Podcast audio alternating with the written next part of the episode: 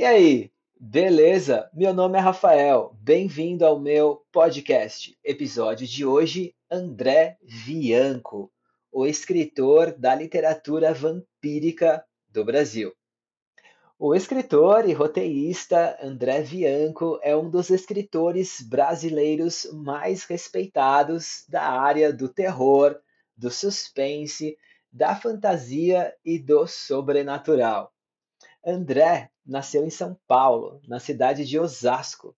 Desde muito jovem entrou em contato com o universo dos livros.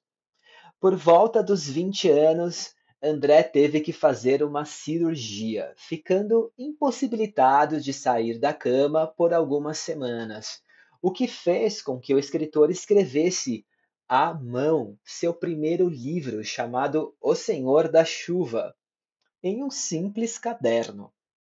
Após sua recuperação, André enviou seu livro para várias editoras.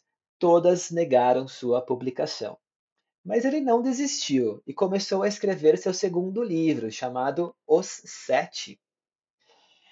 Infelizmente, as editoras também negaram-no. Uma delas até elogiou o seu trabalho, contudo, disse que os brasileiros não gostavam de histórias vampirescas que se passassem no território brasileiro, pois o público estava acostumado com os livros dos países já conhecidos por publicar livros dessa temática. André não sucumbiu. Resolveu publicar seu livro de forma independente. Em 1900 e 98, logo ter sido demitido de seu trabalho, com o dinheiro da rescisão contratual, foi a uma gráfica e pediu para fazerem mil cópias do seu livro, Os Sete, com uma capa preta muito estilosa, com a imagem do rosto de um homem com os olhos vermelhos e com a seguinte frase: Tem gente que ainda não acredita em vampiros.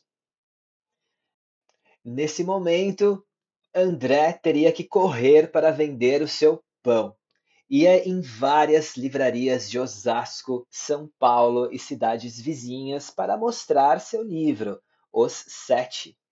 Muitos gostaram da capa, que chamava muita atenção, e o mais curioso e inovador era ter vampiros no Brasil com um cenário se iniciando no sul e indo a São Paulo.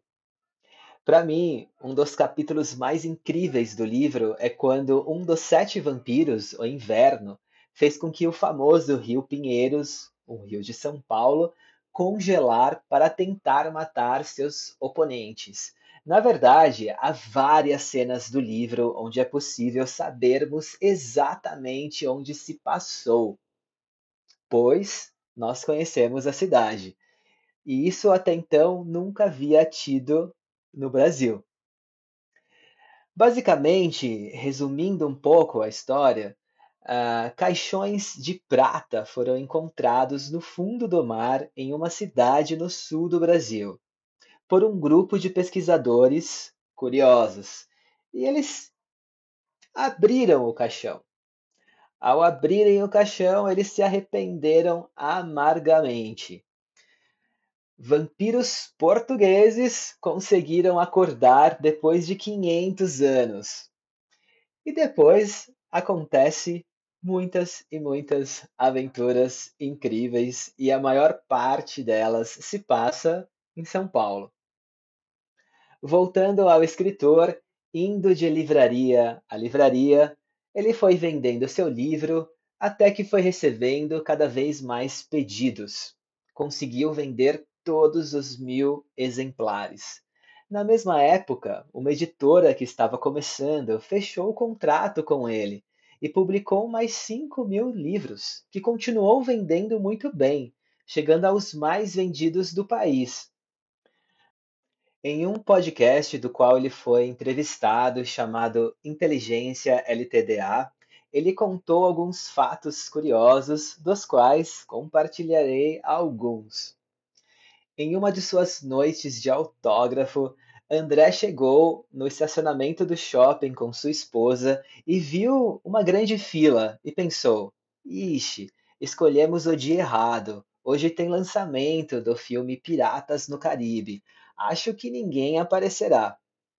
Quando André foi subindo os andares do shopping, comentou com sua esposa: Um dia as pessoas farão uma fila assim para terem meus livros autografados. Para sua surpresa, quando ele foi se aproximando da livraria, que ficava perto do cinema, ele levou um susto. Aquela fila imensa era para ele. Uma outra noite de autógrafo no Memorial da América Latina, um famoso centro de exposição em São Paulo, teve mais de 600 pessoas para receber seu autógrafo. Quando os livros da saga Crepúsculo estourou no mundo, e no Brasil, claro, André teve sua época de maior sucesso por causa da saga. Os leitores procuraram outros livros modernos sobre vampiros e André tinha vários. E o que o diferenciava era o cenário brasileiro. E foi nessa época que ele bateu a marca de um milhão de livros vendidos. O escritor também teve lançamentos de livros nas famosas Noites de Terror de um antigo parque de diversão em São Paulo, onde em uma dessas noites fizeram uma caravela muito grande com seus sete famosos vampiros do livro Os Sete. A primeira escola que trabalhou com seu livro no âmbito acadêmico foi a Escola das Forças Armadas do Colorado, nos Estados Unidos. Os militares que estavam aprendendo português tiveram como leitura seu livro chamado A Casa. Alguns criadores de jogos de videogame se inspiraram em seus livros para fazê-los, principalmente os de RPG.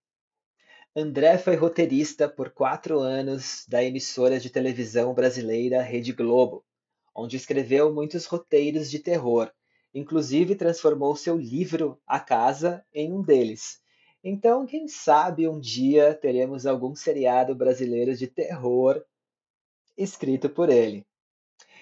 Depois de 22 livros publicados e mais de 20 anos de carreira, André Bianco tem sua agência de desenvolvimento e conteúdo, dá palestras pelo Brasil, aulas de escrita e segue escrevendo livros aterrorizantes, fantásticos e incríveis.